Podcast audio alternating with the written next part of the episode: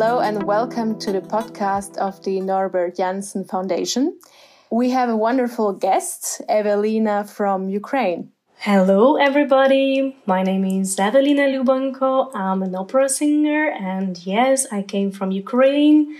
Now I'm living in Germany. I'm studying, also working here. We're starting with a little game as usual.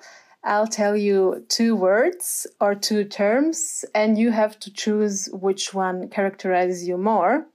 Two composers, really famous, Giuseppe Verdi or Giacomo Puccini. Both are amazing composers, of course, but I think I would prefer Puccini. For me, the Giacomo Puccini, he was writing in verismo, that's the style of music and this style of music was very expressful. It was expressing a lot about people's emotion.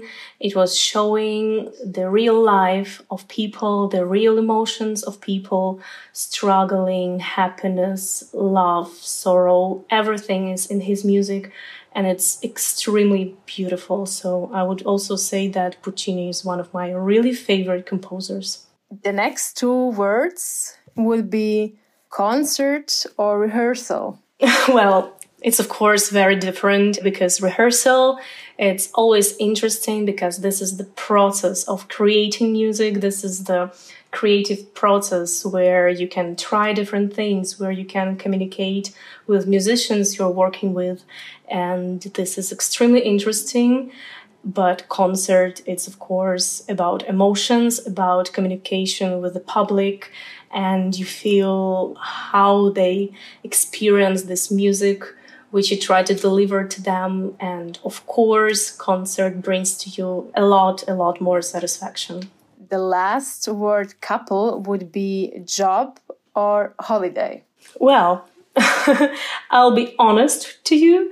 I'll prefer always job to holiday because my job is wonderful. My job is my holiday. My job is my hobby. My job is my life. And I'm lucky enough to say that my job as an artist, as a singer, is something what brings me huge joy. So basically, when I'm working, I can't say that it's really like a proper job. It's more like just satisfaction and happiness to do that. It's really nice to hear that you love what you do so much. You already told a bit about your uh, profession and about opera singing. When did your love for music or opera in specific start? So, my love to music started since my childhood. Huge role played my parents in this because, for example, my father, he was always very passionate about music and he always wanted to do music professionally, but it didn't just function for him. So, since my childhood, he decided that I supposed to attend the music school so I can develop a bit myself more, you know.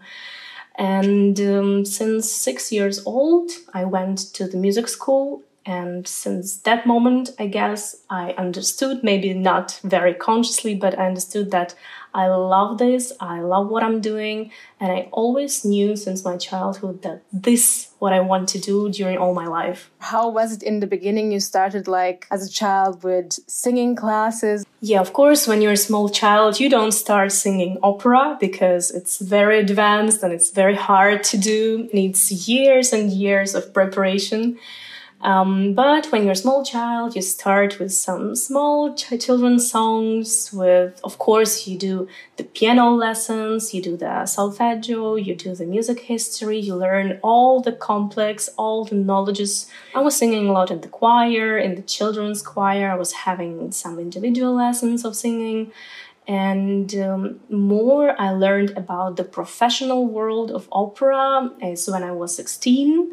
I went to the music college in Ukraine, and there I started to learn a bit more about this professional world of opera. And uh, you started to learn about opera and singing in Ukraine. How was it, or how is it maybe different from Germany? It is very different. Of course, I can't compare the elementary school or the music schools because I didn't attend it in Germany. But what I can see from the higher school, from the universities, the system is different. In Ukraine, we focus on more things. We learn different, different subjects. And sometimes even something what is not very necessary to learn, I would say, because it takes a lot of your attention from really what you're doing. Rather than here in Germany, I would say that education is more specific. You can learn and focus more on actually what you're doing. So if it's opera singing, you have everything related just to this specific profession. Rather than in Ukraine, it's also good because you can uh, develop yourself more from different sides, I would say like that. And what brought you from Ukraine to Weimar in Germany? When did you start your studies there? So that's actually a very interesting topic because I've never planned to come to Weimar. I've never planned actually to study in Germany. It happened very occasionally. I was doing my bachelor in Ukraine, in Lviv, and um, I started to think that it could be good to um, develop my knowledges, to learn a bit more abroad, to um, uh, hire my professional skills. And I started just search online um, for some schools, universities. And it happened that I just sent my videos here to Weimar I didn't even know what for I'm really sending the videos. I found some program, training, singers. I sent my videos. I was accepted for the audition in Weimar. And well, I just packed myself. I went to Weimar. I sang the audition, and they said to me that, okay, we can accept you for the master degree. And I was like, oh, wow, great. I thought that it's amazing opportunity to study, to learn something more. And of course, I took it. Germany accepted me as a person, as a singer, very, very warm. I'm really very thankful for this country. I'm very thankful to people who I met from the beginning and who helped me to feel myself here, like in my second home. What is your everyday life like as an opera singer, or do you have a specific routine? So, for people who don't know what singing or specifically opera singing means, they have to know that this is a training. This is like a sport. This is constant work. If you don't work each day, you regress. If you work each day, you progress you can't let yourself relax for a long period because our vocal cords um, are our muscles as whatever other muscle in our body. So it needs always training. So for example we can't just go and directly shout some song or some aria because we will damage them. So this building of your technique it's very important each day i come to my rehearsing room i'm doing the vocalizes the warm up for the voice and then I just start practicing my pieces, which I have to sing or which I have just to prepare for the next uh, upcoming performances. And what has been your favorite opera performance or role so far?